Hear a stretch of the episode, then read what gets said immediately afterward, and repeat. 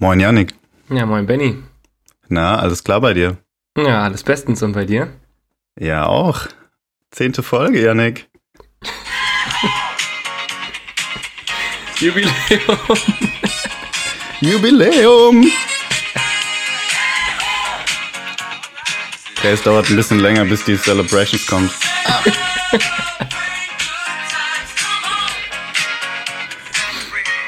Okay, reicht. Was passiert hier? Sorry. Aber das musste sein, weil, du hast schon gesagt, heute ist Jubiläum, zehnte Folge. Bedeutet, wir machen das Ganze hier jetzt seit zehn Wochen. Crazy, oder? Ja, unglaublich. Also mir kommt es nicht vor wie zehn Wochen, oder? Nee, mir auch nicht. Voll Null. verrückt irgendwie. Eigentlich müssten Ja. heute noch die, die Shampooskorken äh, knallen. Ja, das ist eine gute Idee. Ja, oder? ja, auf jeden Schön Fall. besaufen, schön besaufen, Janik. Ja, obwohl, da sehe ich mich aktuell nicht so, muss ich ganz ehrlich sagen. Warum? Ah, wegen deinem Wochenende. Eventuell, ja. Ja, erzähl mal. Ja, war ganz lustig. Wir waren ja in Prag mit äh, ein paar Jungs und dementsprechend sehe ich mich nicht so bei Alkohol im Moment. Also hat mir gereicht die letzten Tage. Man hört es vielleicht auch an meiner Stimme, die ist noch leicht angeschlagen. ähm, ja, und die kleine Erkältung, die man nach so einem Wochenende hat, hat man natürlich auch wieder mitgenommen. Ja, sympathisch, läuft. Ja, diese Erkältungen immer auch jedes Mal nach der Abschlussfahrt ist man erstmal krank. ja, ist wirklich so. Ist einfach wirklich so. Ja. Und wart ihr, wart ihr im Pub? Kennst du das? The Pub? Das ist so eine Kneipe mit Zapfhahn am Tisch. Ja, äh, witzige Wart? Story. Ja, warte. Wir wollten dahin und wir haben dann auf Maps halt die Location gesucht, sind dann dahin gelaufen, irgendwie um, keine Ahnung, zwei Uhr mittags oder so. Und dann kam dieser Typ direkt raus und hat so gesagt, ja, kommt rein. Wir haben so reingeschaut durchs Fenster und da war halt noch kein Mensch, ist ja klar, ne? Mhm. Und dann wollten wir direkt nebenan so eine Kleinigkeit essen. Und dann haben wir uns da in so ein Lokal gesetzt. Und das war so eine Art Studentenbar irgendwie. Und dann hat dieser Barkeeper von der Studentenbar auf einmal so eine Glocke geläutet. Und dann hieß es irgendwie, ab jetzt ist Happy Hour. Es gibt ein Liter Bier für umgerechnet knapp zwei Euro. Ja, und dann sind wir da einfach komplett hängen geblieben. Irgendwie waren sieben Stunden in dieser Bar. Und das mit The Pub hat sich dann erledigt gehabt. Also, das war schon so witzig da. Seid ihr auf jeden Fall günstiger weggekommen, würde ich sagen, als im Pub. Ja, na, das glaube ich. Ähm, als ich in Prag war das letzte Mal, äh, war ich äh, dort mit, also was heißt das letzte Mal? Ähm, das ist jetzt auch schon, keine Ahnung, sechs Jahre her oder so, sieben. waren wir auf Interrail unterwegs, drei Kumpels und ich. Und dann waren wir auch als Zwischenstopp in Prag und waren im Pub. Und ich habe ja schon erzählt, dass man da so ein, äh, so ein Zapfern an seinem Tisch hat. Das ist halt ultra geil. Und du siehst dann, also du hast nicht nur einen, sondern für jeden Platz einen quasi aus so einer großen Säule. Und dann siehst du auch, wie viele Liter Bier du getrunken hast. Und das spornt halt enorm an, Ja. viel zu saufen. Und als würde das nicht äh, schon reichen, hast du dann auch noch so einen großen Bildschirm, wo du siehst, welcher Tisch im Lokal am meisten gesoffen hat an dem Abend. Und als würde das nicht schon reichen, so als wäre das nicht schon genug, hast du noch den internationalen Vergleich, weil es anscheinend mehrere Lokale in mehreren Ländern gibt. Ja. Und das war so krank. Dieser Abend war so schlimm. Ich habe sechseinhalb Liter Bier gesoffen Oh, Junge. und, und wir waren einfach im Lokal der, der zweitplatzierte Tisch und gleichzeitig international auch. Das war so krank. Alter. Boah, krass. Ja, da war hätten wir auch Bock heftig. drauf gehabt, aber es hat sich leider nicht so ergeben. Aber es war auf jeden Fall auch ganz witzig da. Ja, glaube ich. Ja. Prag ist auf jeden Fall voll. eine Reise wert. Ja, na klar. Ja, Das aber ihr habt ja natürlich dazu. nicht so, aber ihr habt natürlich nicht so viel von Prag gesehen, oder? Nee, so, ja, die, die Basics schon, also so Karlsbrücke und so ein bisschen was, aber Ja. das war's dann auch wieder. Aber wenn du so dort rumgelaufen bist wie an meinem Geburtstag, dann hast du gar nichts mehr gesehen. Ja, das könnte sein. also auf dem Heimweg war das auf jeden Fall äh, möglich, dass ich so da rumgelaufen bin. Ja. Geil. Ja. Apropos Geburtstag, äh, mein Bruder hängt mir immer noch in den Ohren, du schuldest ihm anscheinend noch einen Kasten. Ist es so? Ja, weil du nicht mehr fähig warst, dein Bierpong-Spiel fertig zu spielen. Und dann hat mein Bruder Ah. übernommen. Und ja, äh, dann hatte er irgendwie mit dir eine Wette, dass äh, wenn er jetzt die nächsten drei trifft oder so, dann bekommt er einen Kasten und er hat's. Ja, er hat's ja, geschafft. Es Kannst klingelt. du dich erinnern? Ja, ich erinnere mich. Tatsächlich erinnere ich mich. Ja. Ja, okay, ja, das machen wir noch. Ja, das ja, steht noch das aus. Das machen wir auf jeden ja, Fall da noch. freut er sich. das steht fest. Also du hörst ja wahrscheinlich auch, die Wette steht auf jeden Fall noch und es wird auf jeden Fall eingelöst. ja, da wird er sich freuen, das kann ich dir jetzt schon sagen. Perfekt. Ja, nice. Dann würde ich sagen, genug gelabert. Janik, was liegt auf dem Tisch heute? Ja, wir waren äh, in der Länderspielpause, dementsprechend kein Bundesliga, aber wir haben so ein kleines Auge auf die dritte Liga geworfen, auf unseren FCK. Dann mhm. haben wir natürlich noch die Deutschlandspiele und haben ein englisches äh, ja, Novum, sage ich mal. Also einer der reichsten Menschen weltweit ist irgendwie bei Newcastle eingestiegen. Da wollten wir auch nochmal einen kleinen Blick auf die Insel werfen. Und zum Schluss gibt's noch ein kleines Überraschungsthema, von dem ich auch noch nichts weiß. Ja, also, ich bin mir ziemlich sicher, dass du das nicht mitbekommen hast jetzt übers Wochenende. Deswegen, es ist für viele vielleicht keine Überraschung, aber ich glaube für dich. Ja, ich bin gespannt auf jeden Fall. Also, naja, nee, wir starten gar nicht erst rein. So, es kommt ja erst noch eine Frage. Genau. Ähm, diese Woche war ich ja wieder dran und ich habe mir so eine kleine Frage überlegt, die vielleicht so ganz im Zeichen von Jubiläum und Wochenende in Prag steht. Und zwar äh, geht es drum um die Mannschaftsabschlussfahrt. Also ich weiß jetzt nicht, inwiefern du da Erfahrung hast, äh, ob es da schon mal so eine Reise gab irgendwo mit der Mannschaft. Ähm, ja, Würde ich einfach mal gern wissen, wo es so hinging bei euch, wie es so war. Ah, okay, warte mal, da muss ich mal überlegen. Also an die letzte erinnere ich mich noch sehr gut, die ging nach Malle. Ja, okay, der Klassiker, Und ja. Der Klassiker. Und ich muss sagen, ich bin normal gar kein Fan davon, weil ich liebe Mallorca als Insel so zum Urlaub machen und äh, eigentlich verabscheue ich das ein bisschen so Baller, dieses Ballermann und äh, was weiß ich, was da alles ist, Megapark, Bierkönig und äh, ja, dann hast du ja noch auf der anderen Seite Magaluf, quasi das gleiche in Grün nochmal für, für die Engländer. Ja, ich mag das irgendwie nicht so, aber ich muss sagen, diese drei Tage oder vier Tage waren es, glaube ich, ich weiß nicht mehr genau, die waren ziemlich geil. ähm, es war eine einmalige Erfahrung, einmalig, weil ich glaube, ich werde es nicht mehr machen, auch wenn ich nochmal die Gelegenheit dazu hätte, weil ja, ich in dem Zeitraum dann einfach selbst dazu beigetragen habe, was ich eigentlich sonst immer so hasse. Aber ja, für den Zeitpunkt war es cool. Ähm, war halt, wir waren die ganze Zeit dauervoll. Wenn du dann aus diesen riesigen Krügen da mit diesen ultralangen Strohhelmen dein was weiß ich, Wodka Lemon da saufst, das ist schon, das ist schon eine Erfahrung, macht schon Bock. Und ja, da gibt's auch einige heiße Stories irgendwie. Der eine von uns, der hat da sein Handy verloren und hat irgendwie am gleichen Abend ein neues Handy gefunden. Ich glaube, so war's. Oder er hat sein Handy zu Hause gelassen, hat ein Handy gefunden. Das wurde ihm aber wiederum abgezogen nachts. Irgend so, so, so ganz verrückt. Oh Mann. Und äh, ich weiß jetzt nicht mehr, ob das genau so die Story war, aber so habe ich es zumindest, äh, zumindest in Erinnerung.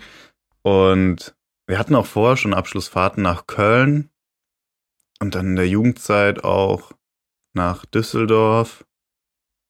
Ähm, ja, aber nach Köln muss ich sagen, das, also Köln war die geilste Abschlussfahrt, wenn ich okay. mal so drüber nachdenke. Das war auch schon in der aktiven Zeit, auch mit den Tripstattern, mit denen ich auch in in, äh, auf Malle war. Ähm, nee, Köln war richtig geil. Da, ähm, da waren wir die ganze Zeit so geschlossen unterwegs. Das war auf Malle dann nicht mehr so. Ähm, wir waren abends immer geschlossen sau äh, saufen, feiern. Ich hatte da in Köln im, im Crystal war das echt den geilsten Abend. Das war so witzig. Alter, ich muss mich da an eine Szene erinnern, da hat einfach ein Mannschaftskamerad von uns, der war so besoffen. Da hat er einfach äh, in sein, in sein äh, Longdrink-Glas gekotzt. oh. Aber das war so krass, weil er hat sich, er hat das so vor sich gehalten, also nicht so direkt so an den Mund, sondern so mit fast einem Meter Abstand so vor sich. Und er hat genau getroffen. Da ging nichts vorbei. Das war so verrückt. Und er hat es dann einfach wieder zurück auf die Theke gestellt. Oh Mann. ja, Ja, also da gab es schon einige witzige Stories, ja. Ja, Wie war's? Was ist so bei dir in Erinnerung geblieben? Hast bestimmt schon auch einige Fahrten mitgemacht. Ja, also bei uns, muss ich ganz ehrlich sagen, ist das Thema Abschlussfahrt äh, eigentlich nur bei der ersten Mannschaft so ein Ding. Bei unserer Mannschaft tatsächlich gar nicht. Also ich war noch nie im Ausland mit der Mannschaft. Okay. Ähm, deswegen auch die Frage, weil mich interessiert es, so fast jede Mannschaft macht das und bei uns ist das bisher mal ein bisschen, ja, ich sag mal zu kurz gekommen. Es war immer mal wieder geplant, irgendwo hinzufahren, aber es hat dann irgendwie nie so richtig funktioniert. Ähm, und wir haben sonst einmal im Jahr so die Tradition, in Anführungszeichen, ähm, mit der Mannschaft mit einem Bus auf so ein, so ein Oktoberfest hier in der Gegend zu fahren. Ähm, keine Ahnung, ist ungefähr eine halbe Stunde von uns. Und da fahren auch verschiedenste Mannschaften aus dem Umkreis hin und dann ist es auch so ähnlich wie Malle, also halt einfach ein riesiges Festzelt mit äh, unglaublich viel Bier und du wirst halt mit dem Bus abgeholt, also alles entspannt und dann hast du so ein, so ein, ja, so ein Mannschaftstisch oder mehrere Mann Mannschaftstische. Ja, und dann gibt's da halt auch immer die, die witzigsten Stories. Aber so eine richtige Abschlussfahrt, also wo es dann auch über mehrere Tage ging oder so, habe ich tatsächlich noch nie mitgemacht. Und jetzt gehöre ich ja schon zum alten Eisen. Und ja, wo ich jetzt am Wochenende in Prag das wieder gesehen habe oder auch deine Stories höre, äh, muss es auf jeden Fall mal nochmal angeleiert werden, das Thema. Da sehe ich mich ja, auf ich jeden meine, Fall. aber, aber so ein Oktoberfest kann man ja auch schon fast als Mannschaftsfahrt irgendwie ansehen. Wenn man da geschlossen hinfährt, ist ja prinzipiell das Gleiche, nur halt auf einen Tag beschränkt und nicht auf drei Tage am Stück oder so. Und ich muss Genau. auch sagen, dass drei Tage am Stück, das ist auch schon hart, ne? Das ist hart. Aber, aber ich merke immer wieder, dass mein, mein Körper ist dann da irgendwie im Wettkampfmodus. Weil normalerweise, ich hab safe, wenn ich so viel sauf an einem Abend, am nächsten Tag einen Kater. ja. Und wenn ich mit der Mannschaft unterwegs bin, dann geht's mir drei Tage gut. Ich bin danach zwar tot, aber wenn ich da abends sauf, am nächsten Tag bin ich wieder fit, weil, ich, weil mein Körper weiß, er muss Leistung bringen. Ja, genau so ist das. Also wir haben auch direkt am ersten Tag, also eigentlich viel zu viel getrunken und ich dachte schon, okay, das wird jetzt erstmal ein Tag Ruhe.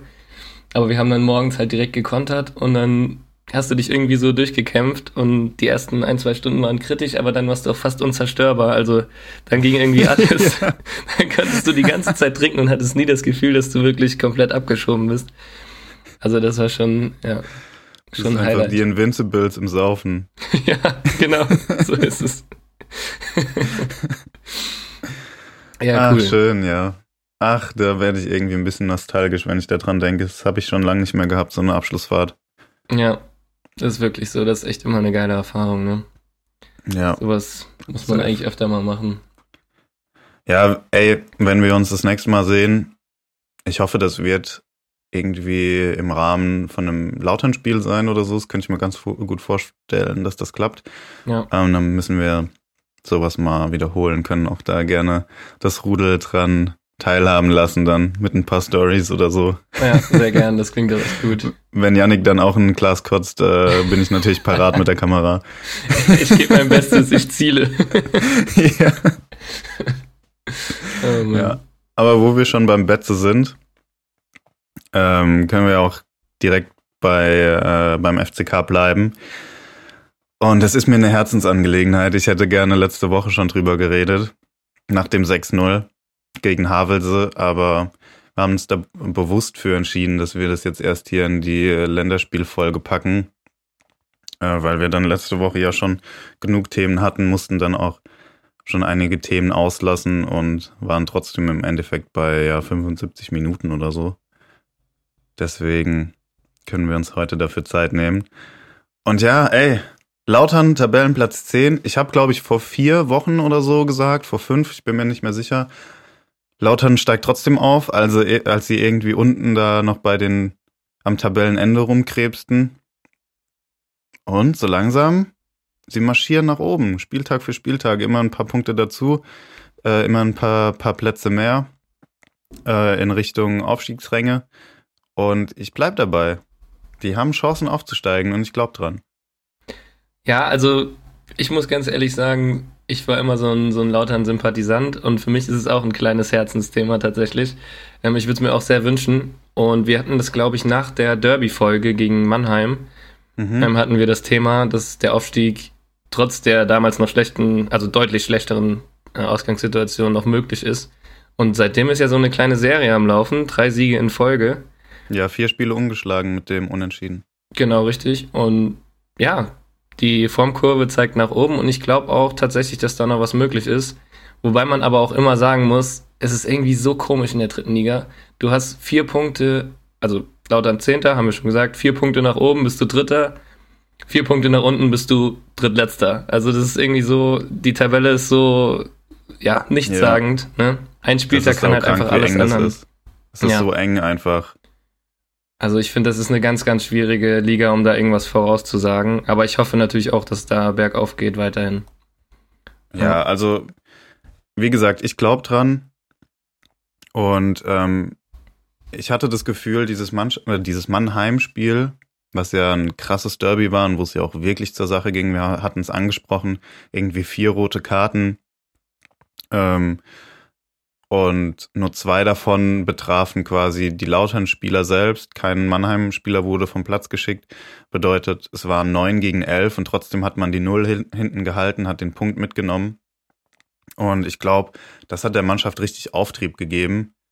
Und sie haben sich dann von Spiel zu Spiel gesteigert. Jetzt mit dem 6-0 gegen Havelse. Klar, Havelse ist ein Aufsteiger, ist aktuell letzter und ja, sie werden vermutlich absteigen, weil sie spielerisch nicht unbedingt glänzen und kämpferisch auch nicht so wirklich, außer da, keine Ahnung, kommt jetzt irgendwie nochmal ein neuer Geist in die Mannschaft.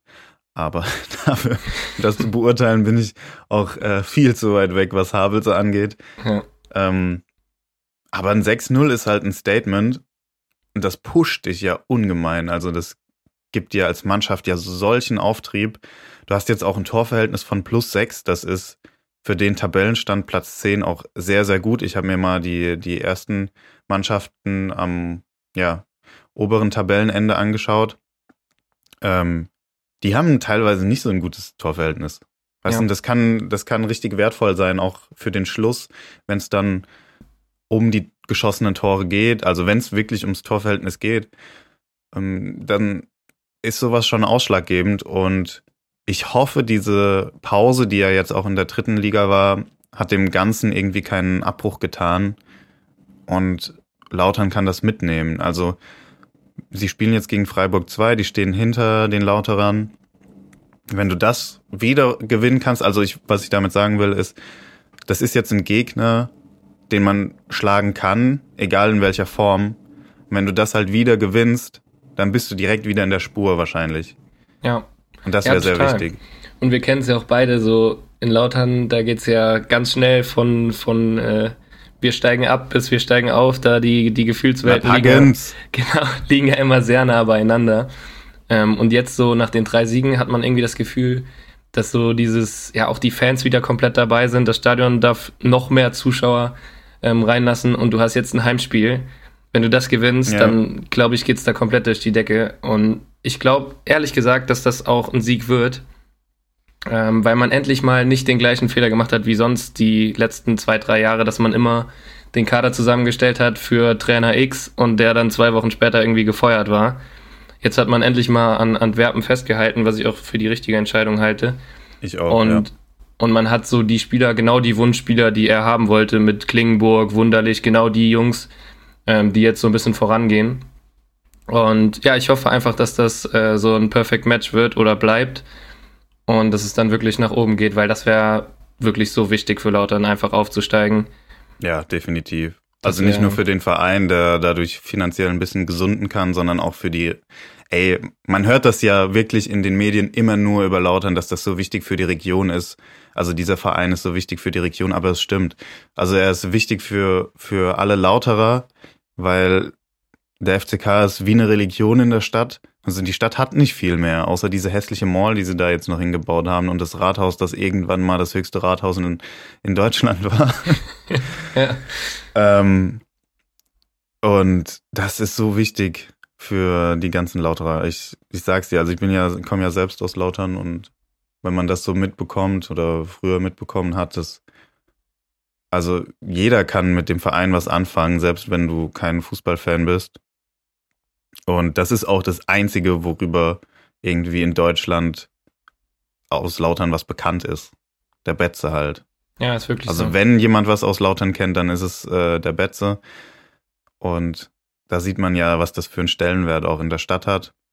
Also es trägt sich ja dann wirklich in fast die ganze Republik. Und ja, ey, es wäre so wichtig. Und du, was du bei Antwerpen angesprochen hast, stimmt auf jeden Fall. Es ist so wichtig, dass an ihm festgehalten wurde. Und ich finde, der passt halt auch wie die Faust aufs Auge irgendwie zum Verein, weil er über seine Emotiona Emotionalität kommt. Der ist bestimmt nicht der Trainer, der hier irgendwie die technische Raffinesse ins Team bringt. Aber irgendwie schafft das, ja, den, den Spielern neuen Geist einzuimpfen. Und das hat irgendwie in den letzten Jahren gefehlt. Und äh, ja, wenn das irgendwie aufrecht erhalten werden kann, dann ja, sehe ich der Zukunft positiv entgegen tatsächlich. Ja, ich auch. Also da bin ich vollkommen bei dir. Aber man muss auch wieder die andere Seite ansprechen, auch wenn ich es ungern mache. Aber so ein kleiner Wermutstropfen war ja wieder da letzte Woche, dass man im äh, Pokal ausgeschieden ist, im Südwestpokal. Und Mhm. jetzt ge eigentlich gezwungen ist, unter die Top 4 zu kommen, damit man nächstes Jahr wieder im DFB-Pokal das Gladbach losziehen kann. Ja, ja. Also, ich weiß es nicht. Irgendwie, man denkt so, jetzt ist die Euphoriewelle da, du gewinnst drei Spiele in Folge, du hast ein Derby, hast du dir zum neunten Punkt erkämpft und dann verlierst du einfach gegen einen Fünftligist. das und ist echt, oh, das ist so Verspielst bitter quasi den einfach. DFB-Pokal schon fast. Ne? Ich meine, unter die Ja. ersten vier zu kommen, ist echt extrem schwer, auch wenn man, wenn wir uns beide das wünschen. Aber wenn du das jetzt verspielst, das wäre halt so ein Rückschritt, ne? Ja, das Ja, wäre halt auch nicht. Nicht nur sportlich, sondern auch finanziell so ein krasser Rückschlag. Ja, total. Aber ja, ich verstehe es auch nicht so richtig, weil die Startelf war jetzt nicht irgendwie eine B11 oder so, sondern es waren ein paar Spieler, die normal auf der Bank sitzen, aber trotzdem zum Erstliga, äh, zum Erstligakader, ja. you wish, zum Drittligakader gehören. Ja. Ähm, ja, ich fand's auch komisch. Ich habe das Spiel nicht gesehen, ich habe nur das Ergebnis dann irgendwann angezeigt bekommen. Dachte so, Alter, das kann nicht euer Ernst sein. Aber ja, man ist jetzt gezwungen, irgendwie unter die ersten vier zu kommen und vielleicht ist das ja dann Ansporn genug, das dann auch wirklich zu schaffen. Ja. Hoffen wir es. Das wäre gut. Ja. Wenn nicht die Chance auf einen Aufstieg schon Ansporn genug ist, dann wenigstens das. Ja. Und zwei Fliegen mit einer Klappe sind ja auch nie schlecht, ne? Also Ja, äh, kann man so sagen. von daher, aber ich hoffe keine Relegation. Das wäre zu viel für meine Nerven, glaube ich. Ja, ey, vor allem hat Lautern mit Relegationsspielen nicht so gute Erfahrungen gemacht in der Vergangenheit. Ja. Ähm, sollten sie vermeiden. Ah, wobei auch da so dieses drumherum, also keine Ahnung, Faktor Fans, Faktor Stadion und so, das ist eigentlich in so einer Relegation für die zweite Liga, glaube ich, schon ein riesen Pluspunkt, weil da die Gefahr, dass man auf eine ähnliche Fanbase oder auf einen ähnlichen Mythos, sage ich mal, trifft, ist sehr gering. Ähm, dementsprechend, keine Ahnung, wenn du da ein Heimspiel hast vor 40, 50.000 Zuschauern, Mhm. die komplett auf einer Euphoriewelle, Euphoriewelle sind, weil es um den Aufstieg geht, dann, ey, dann kann da doch eigentlich nichts schiefgehen, oder? Weiß ich nicht. Ich finde, das ist so ein, so ein Pusher-Faktor. Ja, aber die Lautern-Spieler haben in der Vergangenheit, also was die Drittliga-Vergangenheit angeht, jetzt nicht unbedingt bewiesen, dass sie vor vollem Haus so gut performen. Ja, das stimmt auch wieder. ja. ja. Und ich bin jetzt auch mal gespannt, was das nächste Spiel angeht, weil nach dem letzten Sieg war auf Insta in den Kommentarspalten überall zu lesen, ja, Leute, kommt, wir machen die 20.000 voll jetzt. Musst dir mal überlegen, 20.000 Leute in der dritten Liga.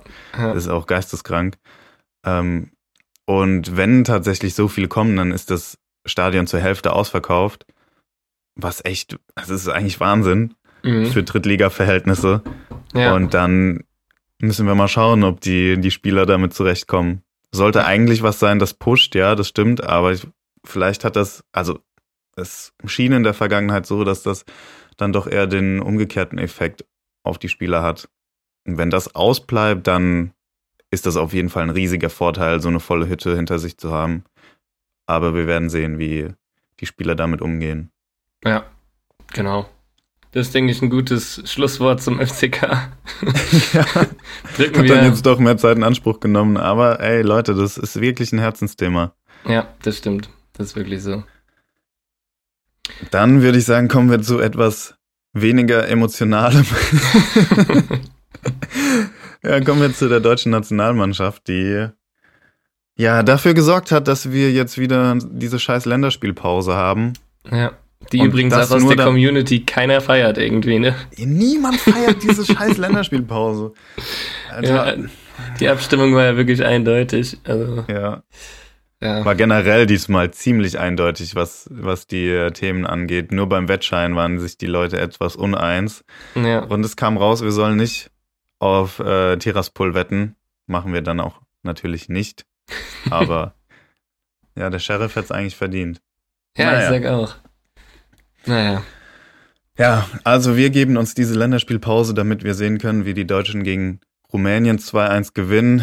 Nicht sehr überzeugend. Ja. Tore durch Müller und Gnabry.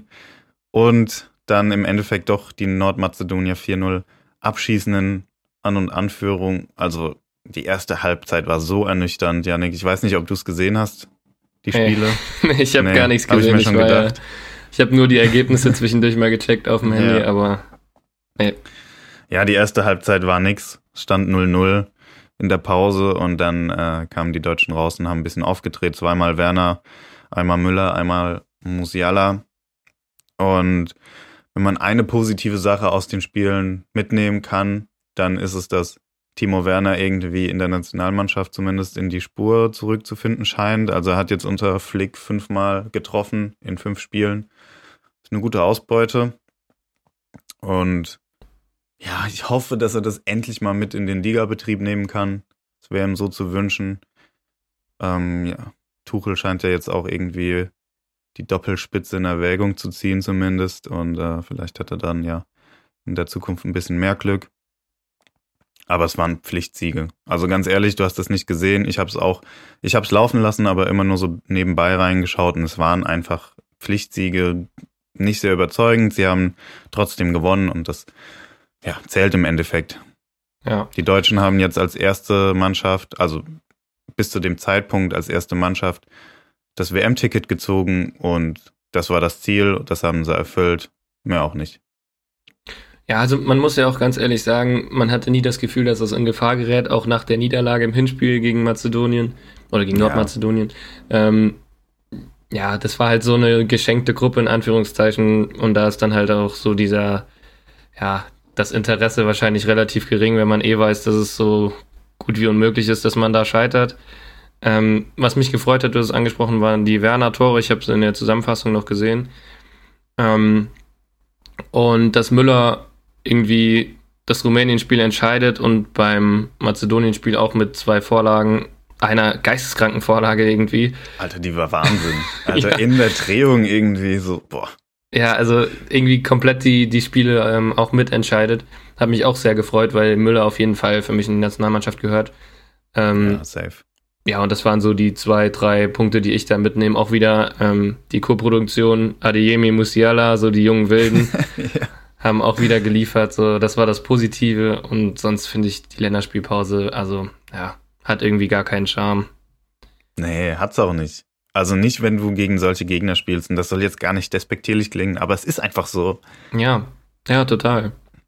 Auch, Ja. ich weiß nicht, du hast es ja wahrscheinlich auch mitbekommen, auch das Thema Nations League. Ich meine, da war einfach das Finale und ja, ich habe es im Ticker gesehen, dass es wohl ein spannendes Spiel war, viele Tore gefallen sind, es ging ja hin und her. Aber Hm, ist ja, das jetzt also- ein Ding, was man sich anguckt? Nee, das löst null Emotionen aus, ganz ehrlich. Und ich weiß nicht, so spannend war das auch nicht. Ich glaube, bis zur 60. äh, 60. Minute stand es 0-0 oder so. Okay. Dann geht Spanien in Führung.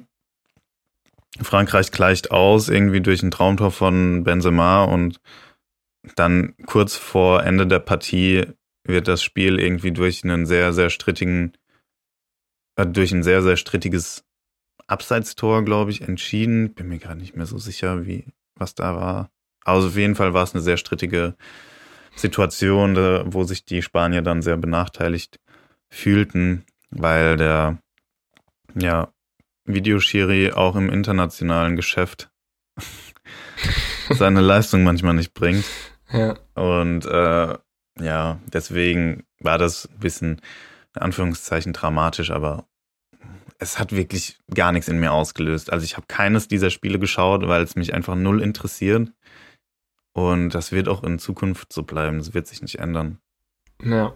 Also selbst die Nations League Spiele mit deutscher Beteiligung waren irgendwie für mich auch wie so ein Qualifikationsspiel oder ein Freundschaftsspiel, so null Emotionen dahinter, du hast es gesagt.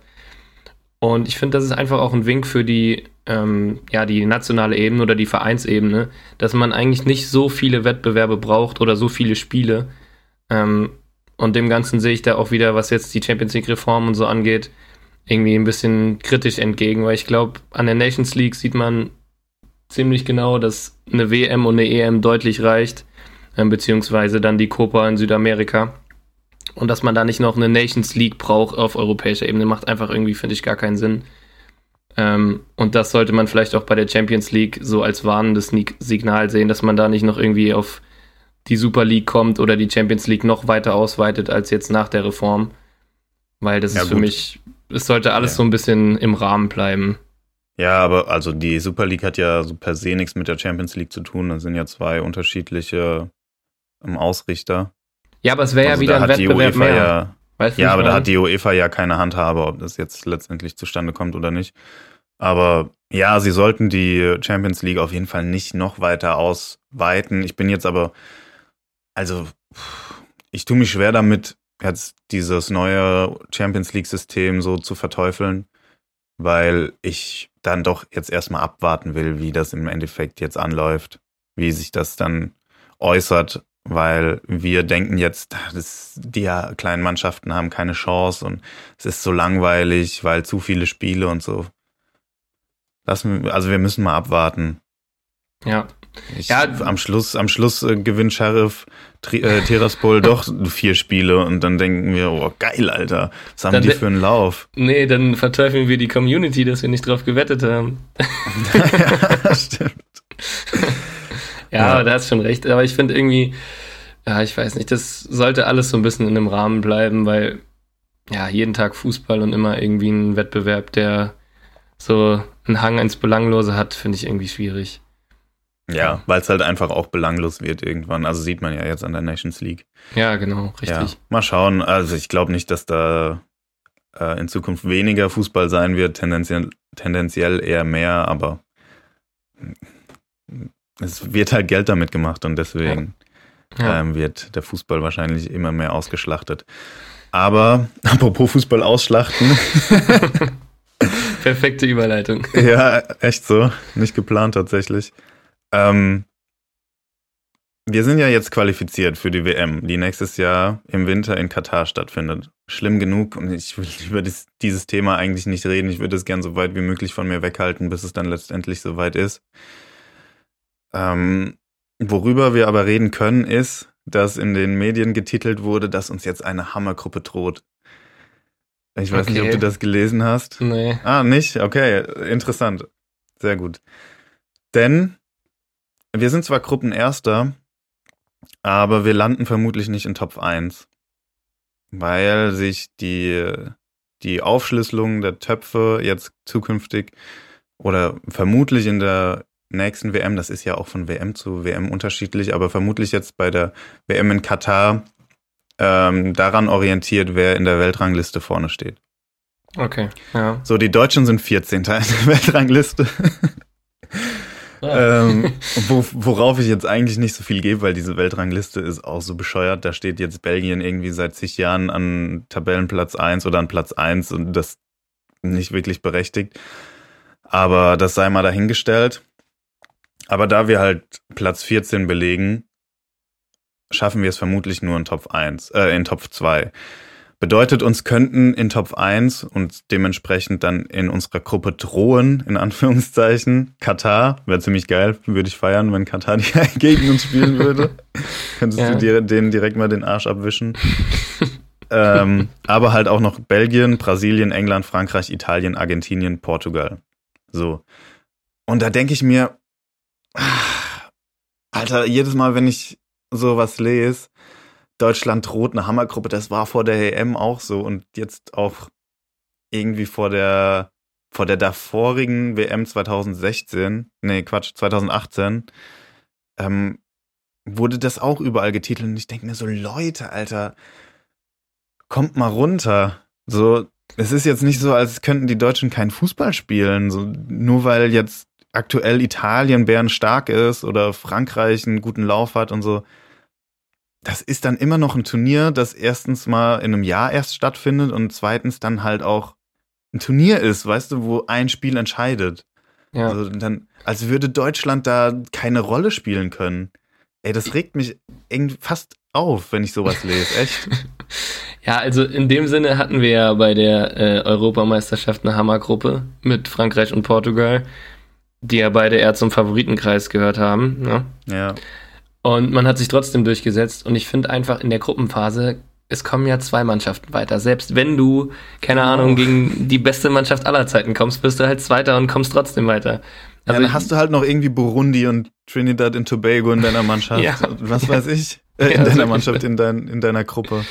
Ja, also die, die Gefahr, bei einer WM in der Vorrunde auszuscheiden, ähm, wenn man die deutsche Nationalmannschaft sieht, finde ich, ist relativ gering.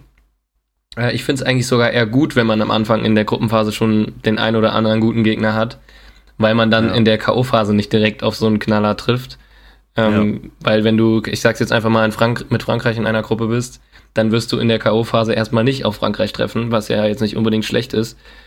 Und wenn du, sag ich mal, in Gruppe A bist mit Frankreich und noch zwei Gegnern, die man schlagen kann und du wirst Zweiter und auf der anderen Seite, ähm, also quasi dann in Gruppe B, ist dein nächstmöglicher Gegner irgendwie England oder so, man hat es ja gesehen, dann ist das wahrscheinlich sogar unangenehmer, die direkt in der K.O.-Phase zu kriegen, als wenn du mit so einer Mannschaft in der Gruppe bist, weil du dir da halt einen Ausrutscher erlauben kannst und in der K.O.-Phase einfach nicht.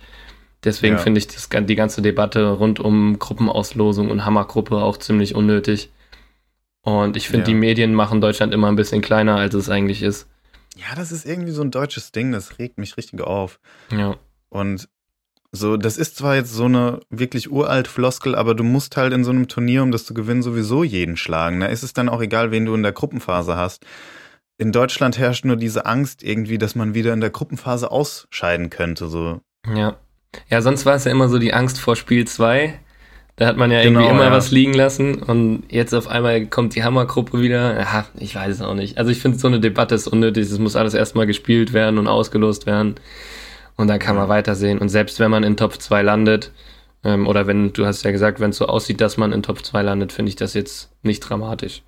Nee, weißt du, dann bekommt man Brasilien oder so und dann wird in Brasilien auch getitelt, alter Hammer, Hammergruppe oder Todesgruppe für Brasilien, Deutschland äh, aus Top 2 ge gezogen oder so. Weißt du, das ist ja. so eine unnötige, das ist keine Panikmache, aber es ist so unnötig einfach. Ja, aber so sind halt die Medien. Du musst ja irgendeine ja, Überschrift so finden, das, halt, ja. genau richtig, dass man irgendwie da äh, draufklickt. Ne? Ja. Und dann ist, glaube ich, eine Hammergruppe besser als Deutschland äh, landet in Top 2 bei der Auslosung. Da klickt man dann ja eher weniger drauf, als wenn man direkt so ein, so ein Schlagwort hat, was einen so ein bisschen aufhorchen lässt. Ja, ne? ja. ach, ich weiß nicht. ist einfach nur nervig, finde ich. Aber ja, was ich noch zu Katar sagen wollte, wie, wie sprichst du Katar aus? Katar oder ja, anders? Katar. Ja. Das wird eigentlich Katar ausgesprochen, wusstest du das? Also Katar. wahrscheinlich noch mit so einem rollenden R am Schluss. Okay. Aber das kann ich nicht aussprechen, da bin ich unfähig zu. Ja, so wie, wie Cutter halt, wie das Messer, so ein Teppichcutter. So. Ja, okay, ne, ja. ja. Nee, Katar hätte ich, also ich hätte es auch länger gezogen als das Teppichmesser. ja. Sollte auf jeden Fall beides im Fußball verboten werden. Ja. Meine Meinung. Ja. Statement. Können wir eher noch über den Cutter reden, aber ansonsten. Ja. Ich weiß auch nicht. Ich habe halt auch keinen Bock auf eine WM im Winter, so. Das ist doch irgendwie. Das ist so Bullshit. Ja. Echt. Also wir werden safe nochmal darüber reden, das kommt un unweigerlich. Ja. Aber ich bin so im inneren Zwiespalt mit mir, ob ich das sogar boykottiere, aber ich, ich sag das jetzt so groß, aber dann also ich sag's nicht, weil ich werde es wahrscheinlich nicht tun, aber ich bin, wie gesagt, so im Zwiespalt mit mir. Hm. Und aber im Endeffekt, wenn man sich dann mit Freunden trifft und so, dann guckt man es halt doch so.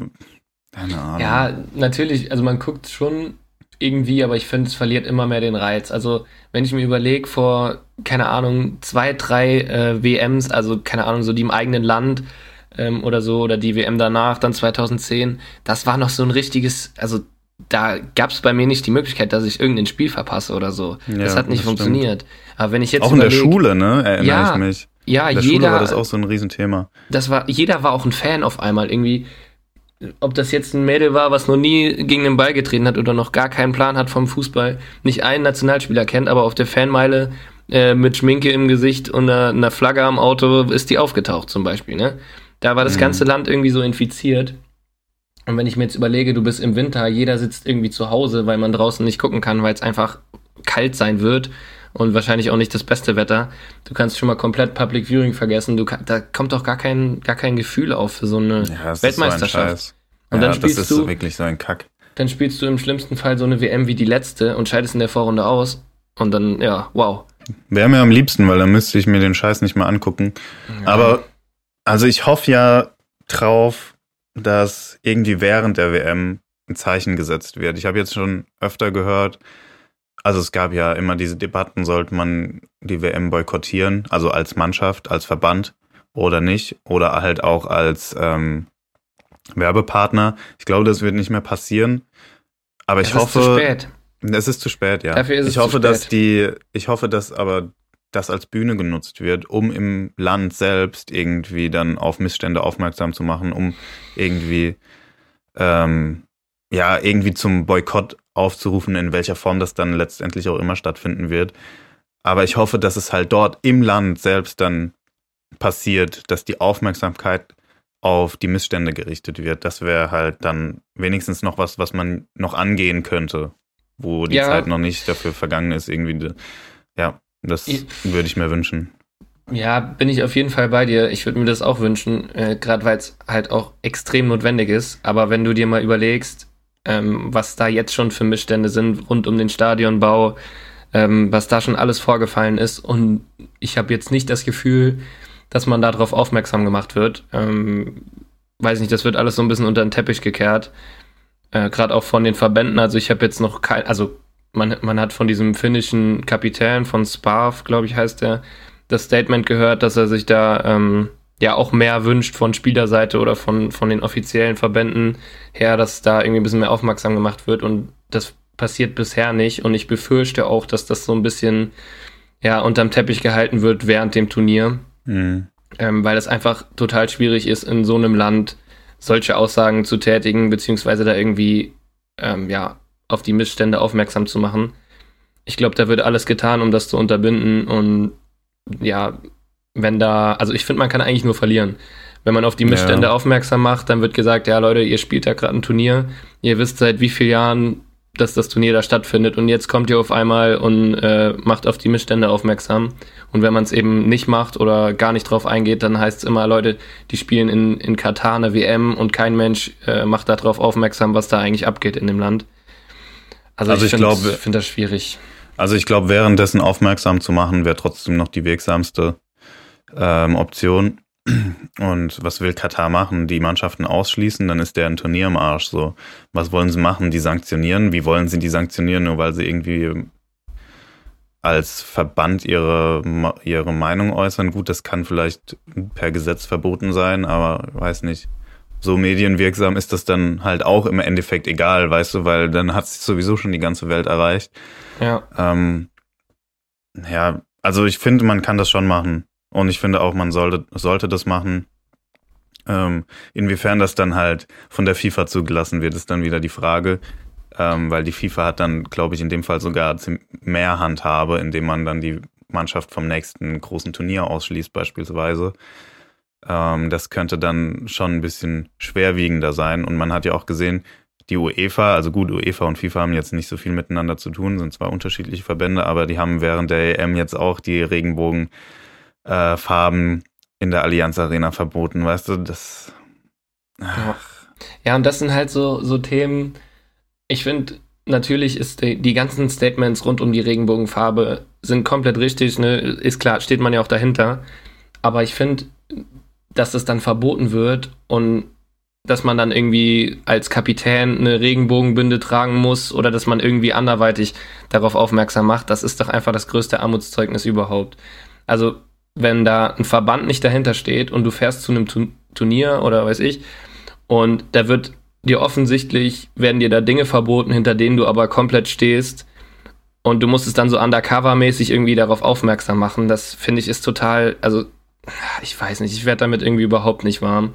Ich finde das irgendwie verwerflich, so ein ja, bisschen. ich weiß nicht, dann, dann sind es halt so Sticheleien, aber diese Sticheleien werden ja dann in den Medien aufgebauscht und dann generiert es halt trotzdem Aufmerksamkeit. Also ich finde, das ist trotzdem wichtig. So, Na, ist ja, besser, als natürlich, gar nichts das ist keine Frage. Also ich weiß, äh, ich weiß, worauf du hinaus willst, dass der Verband halt ähm, soweit sein müsste, so diese positiven politischen Statements, sage ich jetzt mal, ähm, zulassen zu müssen. Genau, das ist zu- das. Zuzulassen halt. Genau, Einfach. Da, so weit müsste die UEFA sein oder vielleicht auch die FIFA, wobei wir jetzt bei der FIFA natürlich nicht wissen, inwieweit die jetzt bei der WM in Katar eingreift.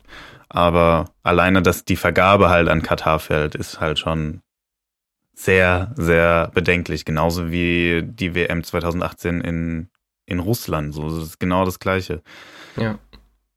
Ja und, und dementsprechend muss ich sagen, also wenn man jetzt auch an die EM zurückdenkt, du hast es äh, angesprochen, ich kann mir irgendwie nicht vorstellen, dass da riesige Statements kommen, ähm, die auf die Missstände aufmerksam machen sollen, weil das halt einfach genauso verboten sein wird oder ähnlich verboten wie die Regenbogenflagge. ja, wart mal ab, wart mal Ähm, ab. Ich glaube, da kommt was. Ja, hoffentlich. Man kann es nur hoffen, weil das ist, ja, naja, ein bisschen viel Kommerz für eine WM, finde ich. Ja. Ja. ja.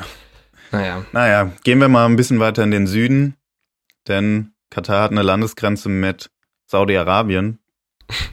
oha, Ja, du bist heute ja, Überleitungsweltmeister. Das ist ja der krass, Wahnsinn. ne? Ja. Ja. Bin auch Geografie-Weltmeister übrigens. ja, stimmt, ja. Ich merke schon. Ähm, ja, also die Saudis, beziehungsweise ein saudisches Konsortium, hat Newcastle United übernommen.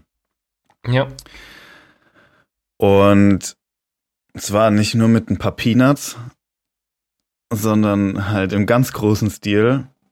Denn, also es ist Wahnsinn, echt, es ist absoluter Wahnsinn.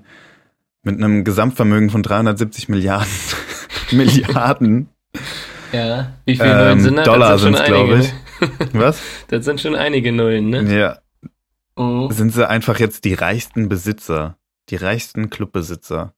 Und Ja. das, also noch, die haben noch 90 Milliarden mehr als Nasser El äh, Khelaifi von PSG. Ja. Das ist so krank. Und da ist meine Frage an dich, Newcastle äh, Champions League Sieger innerhalb der nächsten fünf Jahre?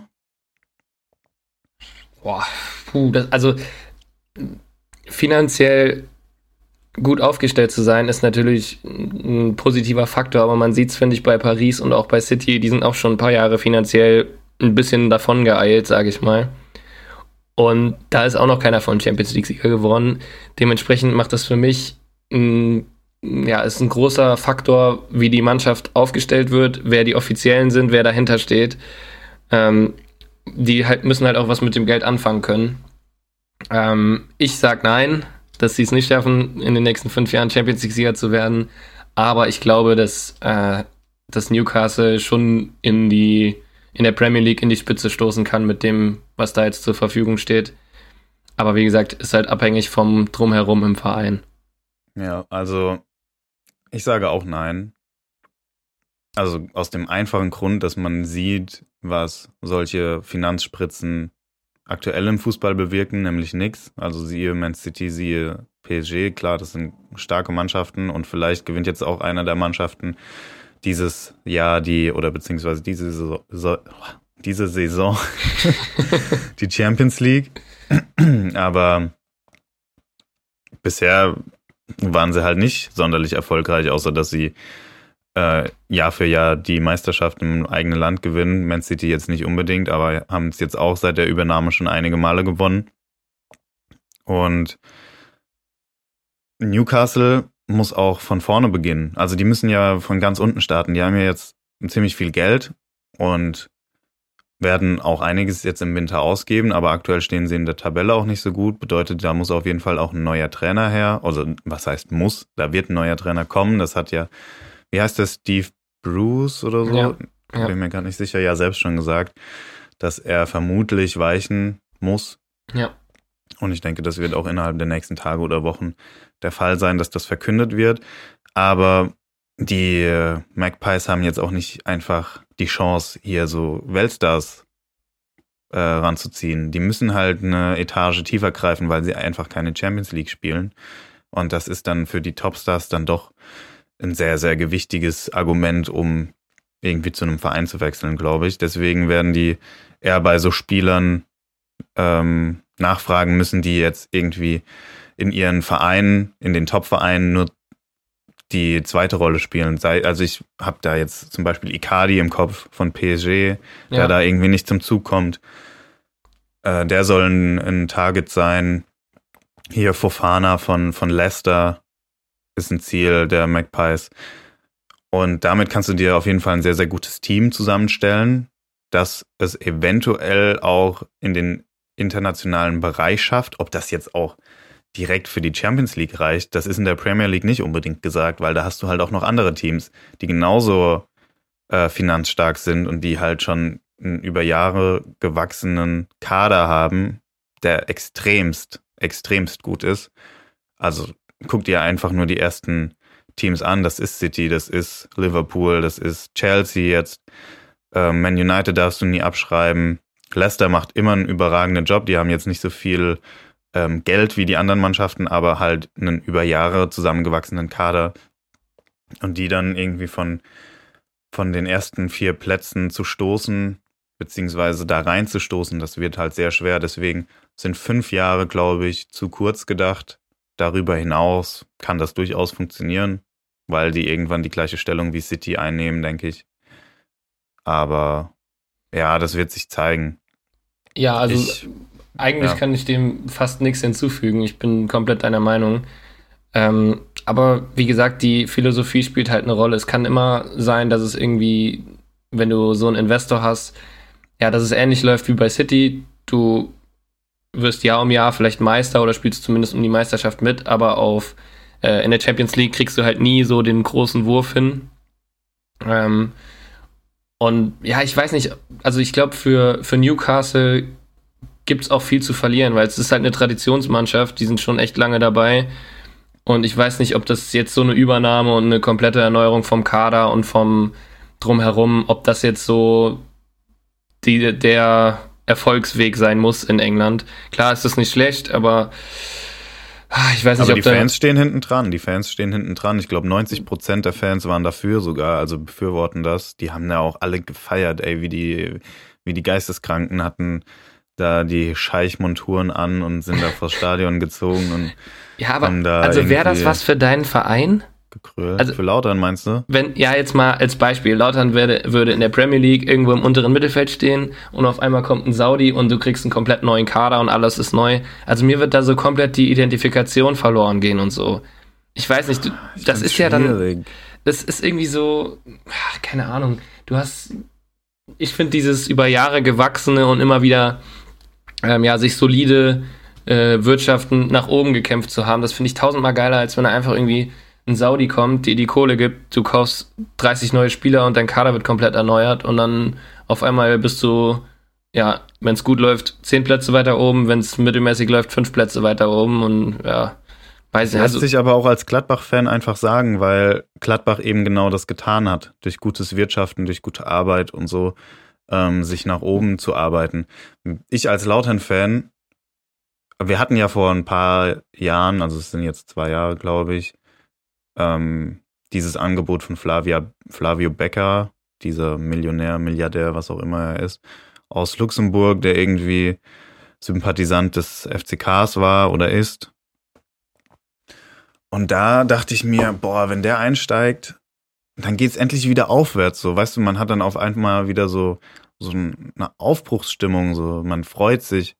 Und klar, ob das dann auf lange Zeit irgendwie äh, dem Fanherz gut tut, ob einen das glücklich macht als Fan, wenn quasi Geld en masse da ist und es wird einfach nur verbrannt. Ja, es ist bestimmt geil, wenn man so geile Spieler im Verein hat. Ich glaube, auf lange Sicht wäre es nicht so geil, weil also es passt halt auch nicht so zum, zu der deutschen Philosophie.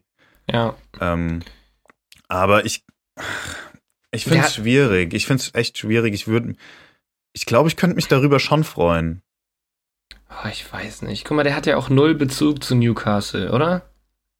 Nee, ja, ja, da also, hast du natürlich recht. Also da da ist halt gar kein, gar kein Bezug da, sondern du siehst einfach nur, dass man quasi, ja, man hat irgendwie einen Vorwand gesucht, sage ich jetzt mal, um sich auf die, ja, Plattform Fußball irgendwie zu hieven. So, ja. weißt du, sie haben sich jetzt irgendwie, ja, dadurch, dass sie jetzt in die Premier League eingestiegen sind, halt direkt Bekanntheit beschafft in der Fußballwelt. Ja. Und da war Newcastle nur Mittel zum Zweck, da bin ich mir ziemlich sicher. Aber ja, die Fans freut's halt trotzdem. Weißt du, in, Premier, in der Premier League oder in England, da herrscht ja auch ein ganz anderes Mindset. Weißt du, du hast so viele Investoren. Und da ist es jetzt halt nur, da ist es jetzt halt so, ja, geil, also aus Sicht der Newcastle-Fans, geil, jetzt gehören wir halt auch dazu. Weißt du, das ist, das sind ganz andere Grundvoraussetzungen. Ja, das finde ich, kann man auch verstehen, ja. aber die, also auf lange Sicht ist das für mich eine große Gefahr, dass da, dass das schief geht auch. Ja, irgendwie hat ja jetzt auch Hannover als Folge, also es war irgendwie ein witziger Zufall, weil das wirklich irgendwie ein, zwei Tage nach der Verkündung der Übernahme der Magpies in den Zeitungen zu lesen war, dass sie die 50 plus 1 Regel in, der, in ihren Statuten als Satzung festgelegt haben. Ja. Ähm, ja, also es ist eine gefährliche Entwicklung, die ja jetzt in der Premier League aber auch schon seit Jahrzehnten fast schon ähm, vollzogen wird. Und Witzel hat sich dahingehend ja auch geäußert, dass er das so, also sinngemäß gar nicht gutheißen kann und den Weg, den die Deutschen gehen, sehr, sehr gut findet, ihm das viel mehr zu sagt. Und aktuell bin ich auch noch der Meinung, dann kann man wieder diese ja, ewige Frage irgendwie in den Raum werfen, schafft es dann, schafften oder schaffen es die deutschen Mannschaften dann auf lange Sicht konkurrenzfähig zu bleiben? Ich weiß es nicht, bin mir da nicht sicher, wahrscheinlich nicht, aber ist doch auch scheißegal eigentlich, ganz ehrlich.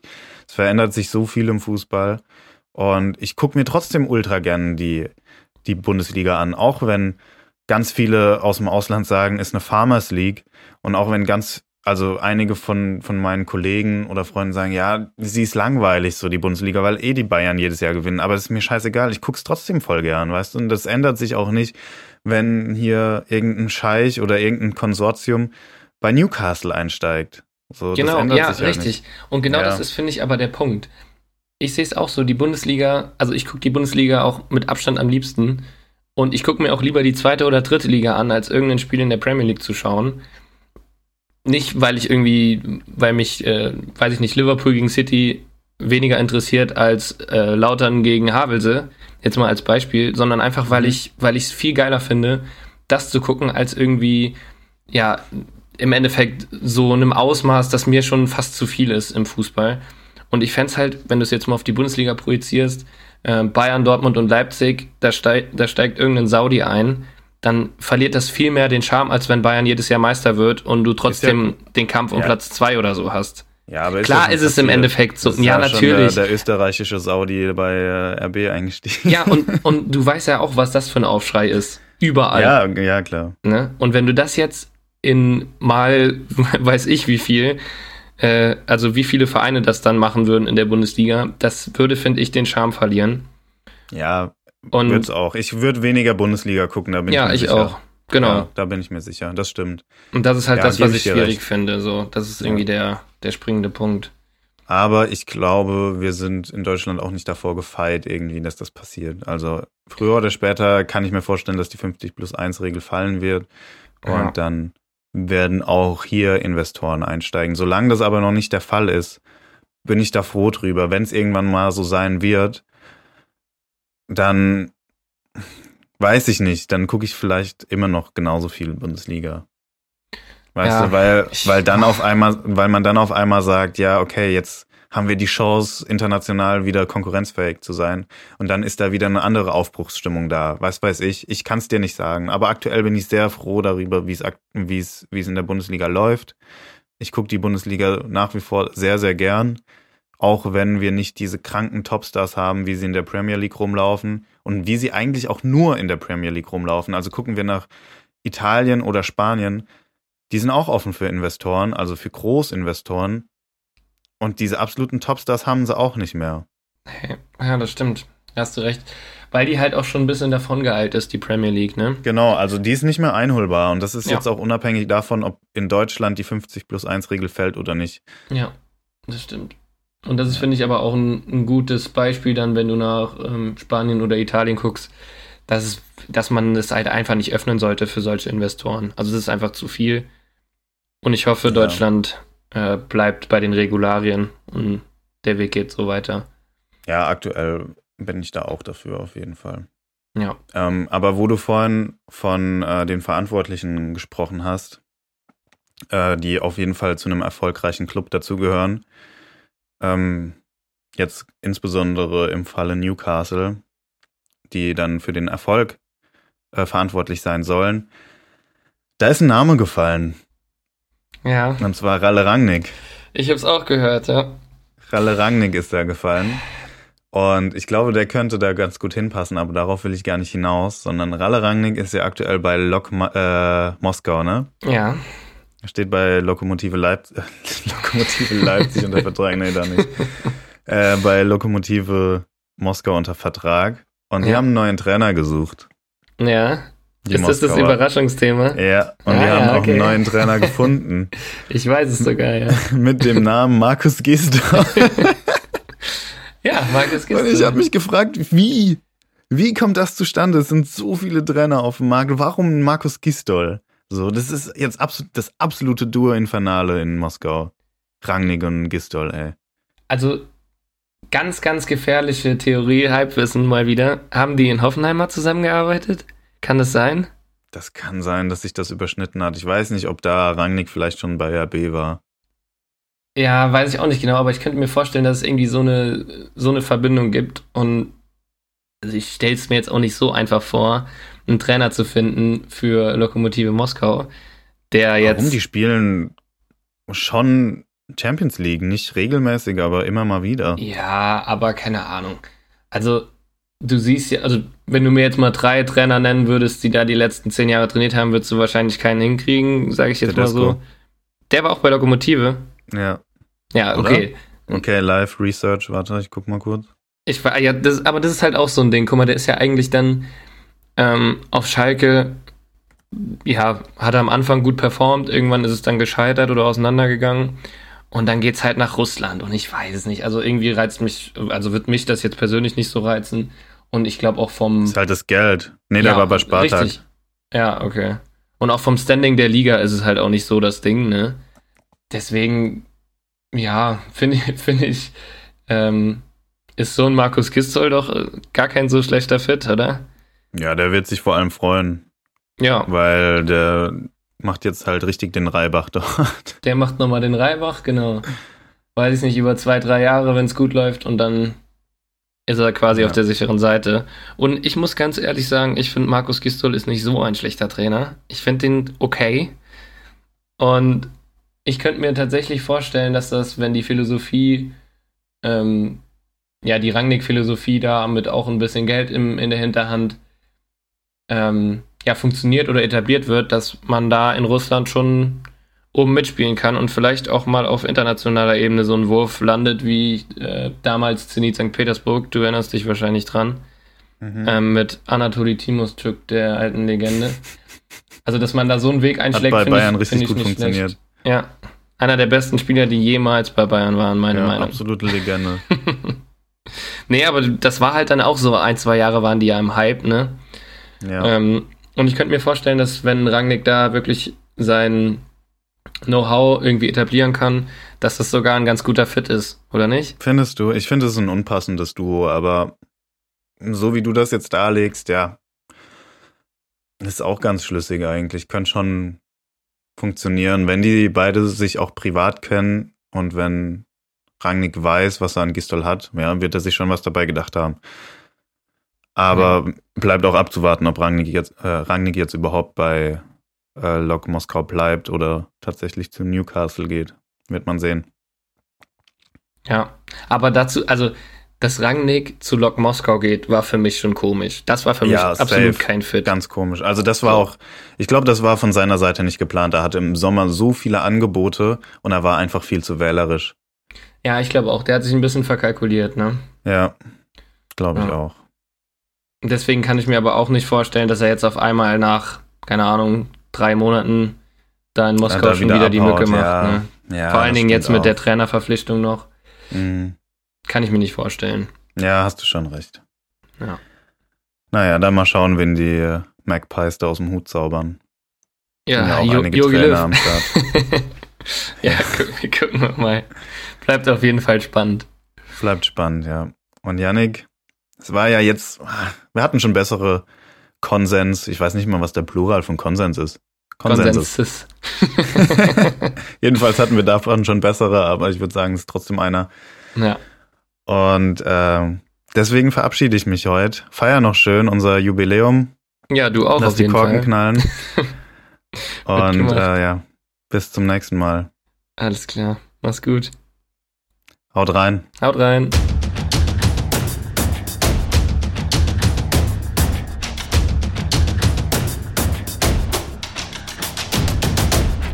Ja, hier warten jetzt einige von euch vielleicht ein äh, witziges, abgedrehtes Outro, aber ich, äh, Simon, wollte mich auch nochmal kurz zu Wort melden. Ähm, wollte mich bedanken für alle, die zugehört haben, die auch wieder jede Woche einschalten und ähm, freue mich, dass es weitergeht. Jetzt äh, die zehnte Folge haben wir ja schon geschafft und äh, auch einen besonderen Dank an alle, die wirklich bis zum Outro hier durchhören und äh, sich die äh, Kreativität, die ich mir jede Woche aus den Fingern sauge, äh, antun. Und äh, genau, ich hoffe, ihr bleibt dabei. Ich hoffe, wir können äh, weitere zehn Folgen irgendwann äh, feiern. Und äh, ja, bis zum nächsten Mal.